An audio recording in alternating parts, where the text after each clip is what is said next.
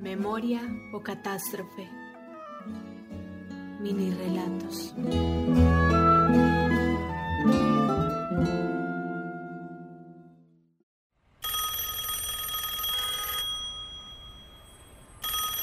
Coronel, acá todavía se da señora con el joven y que no se van a ir hasta que los atienda. Hágalos pasar.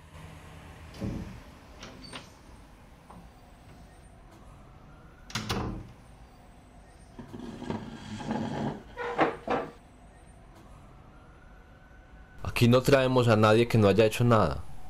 ¿O es que piensan que ha hecho algo? Hmm, Pues nada distinto de ser estudiante de la Universidad Nacional, lo cual parece que se está convirtiendo en un delito.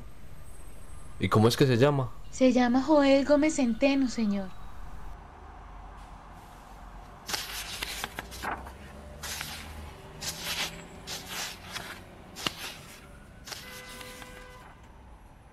Joaquina y Rafael intercambiaban miradas para expresar su indignación.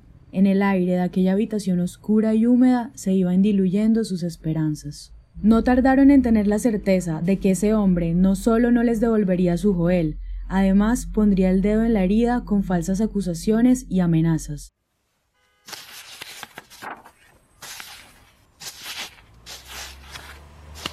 ¿O el qué? Centeno, señor, ya le dije, ya le dije.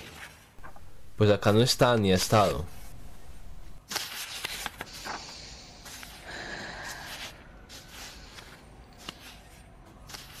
¿Sabe dónde más podemos buscar? Lo hemos buscado en todas partes, en todas las estaciones, hospitales y morgues de la ciudad. Dígame. Pues esperar a que aparezca. Estos días los muchachos de la Nacional andan en esas. Ante las acusaciones del hombre, madre e hijo se mordían la lengua. Rafael casi dice algo cuando el policía hablaba de viajes a Cuba, de comunistas infiltrados y hasta de terrorismo, pero una mirada filosa de Joaquina fue suficiente para entender que el silencio era la mejor opción. Pero si quiere déjenme una foto. Yo pregunto en los pueblos cercanos. Lo que sepa, se lo vamos a agradecer.